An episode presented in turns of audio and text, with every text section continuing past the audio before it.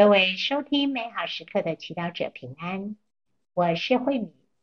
今天是一月十号，星期二。我们要聆听的圣言是马尔谷福音第一章二十一到二十八节，主题是言行一致的权威。聆听圣言。那时候，耶稣和他的门徒们进了个马翁。一到安息日，耶稣就会进入会堂教训人。人都惊奇他的教训，因为他教训他们，正像有权威似的，不像经师们一样。当时在他们的会堂里，正有一个附魔的人。他喊叫着说：“那扎勒人耶稣，我们与你什么相干？你竟然毁灭我们！我知道你是谁，你是天主的圣者。”耶稣斥着他说：“不要作声，从他身上出去。”邪魔使那人拘软了一阵，大喊一声，就从他身上出去了。众人大为惊愕，于是彼此询问说：“这是怎么一回事啊？”这是新的教训，并具有权威。他连给邪魔出命，邪魔也听从他。他的声誉遂传遍了加里勒亚附近各处。世经小帮手，福音中，我们听到耶稣教训人的时候是有权威的。究竟是什么让耶稣的教训有权威呢？人是社群的动物，在生活中难免活在别人的权威下。小时候，我们生长在父母、师长的管教下。长大了，又要服从老板、掌上、政府。在和这些有权威的人接触时，什么时候他们的权威能够让你心服口服？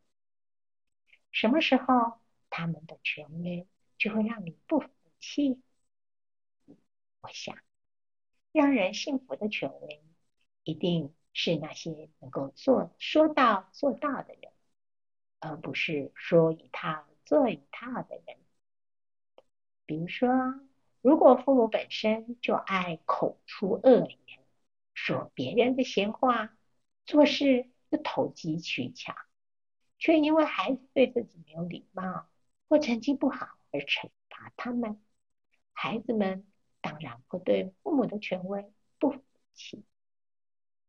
但如果父母开始，注意自己的言行，热爱学习多过划手机，孩子们便自然的愿意顺服他们，也肯用功学习。另外，教宗方济各曾指出，耶稣的教训之所以有权威，是因为他所做的一切都是为了服务他。为了他人的好。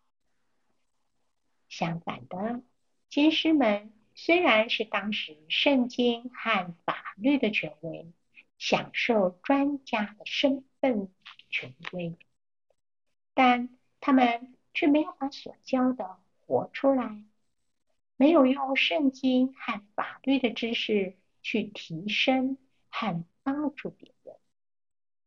为此，耶稣。曾教导人们要听他们的，却不要效法他们。你呢？当你在社会中有些地位、权威时，你会如何利用你的权威呢？教宗方济各劝勉那些有权威的人要放弃私利，极力。为共同的利益努力。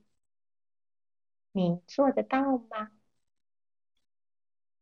品尝圣言，他教训他们，正像有权威似的，不像经师们一样，活出圣言。